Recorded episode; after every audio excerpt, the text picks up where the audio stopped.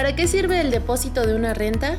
El depósito de seguridad es una cantidad que se entrega al dueño del inmueble en renta como presupuesto de reparación en caso de que, al finalizar el contrato, existan deudas del inquilino o deterioros causados por maltrato en las instalaciones. El monto del depósito se estipula en el cierre del contrato de arrendamiento y se entregará al momento de la devolución del inmueble. El depósito en garantía es parte de los requisitos forzosos que se deben cumplir para poder rentar una propiedad. Todos los contratos de arrendamiento deben indicar el estado de conservación del inmueble al momento de su entrega, para garantizar que se encuentra en óptimas condiciones para ser habitado y dejar un registro de su estado.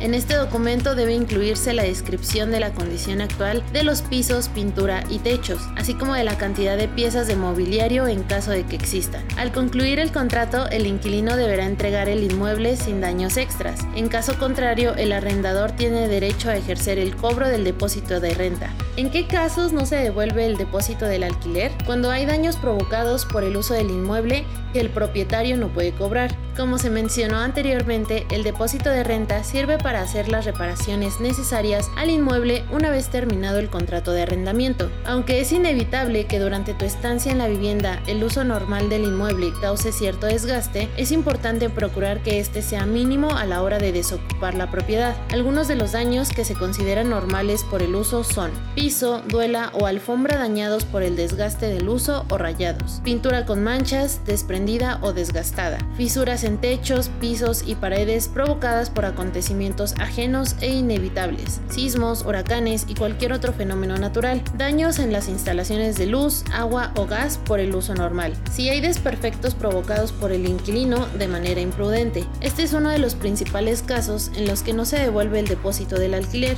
ya que los daños fueron ocasionados por el inquilino de forma intencional o imprudente. Este tipo de daños puede incluir ventanas, puertas y pisos rotos, fracturas en la paredes hechas por golpes, quemaduras en la estructura del inmueble o el mobiliario, suciedad en gran cantidad, mal uso del inmueble, si se realizaron modificaciones al inmueble sin autorización. En el caso de realizar remodelaciones sin consentimiento del dueño, por más pequeñas que sean, este podría pedir una indemnización por daños y perjuicios. En la mayoría de los casos, se usará el monto del para llevar a cabo las reparaciones, pero también puede exigirle al inquilino que se encargue de regresar el inmueble a su estado previo. Si durante el periodo del contrato deseas hacer modificaciones a la propiedad, debes asegurarte de contar con el consentimiento del dueño para no crear conflictos que terminan en el cobro del depósito.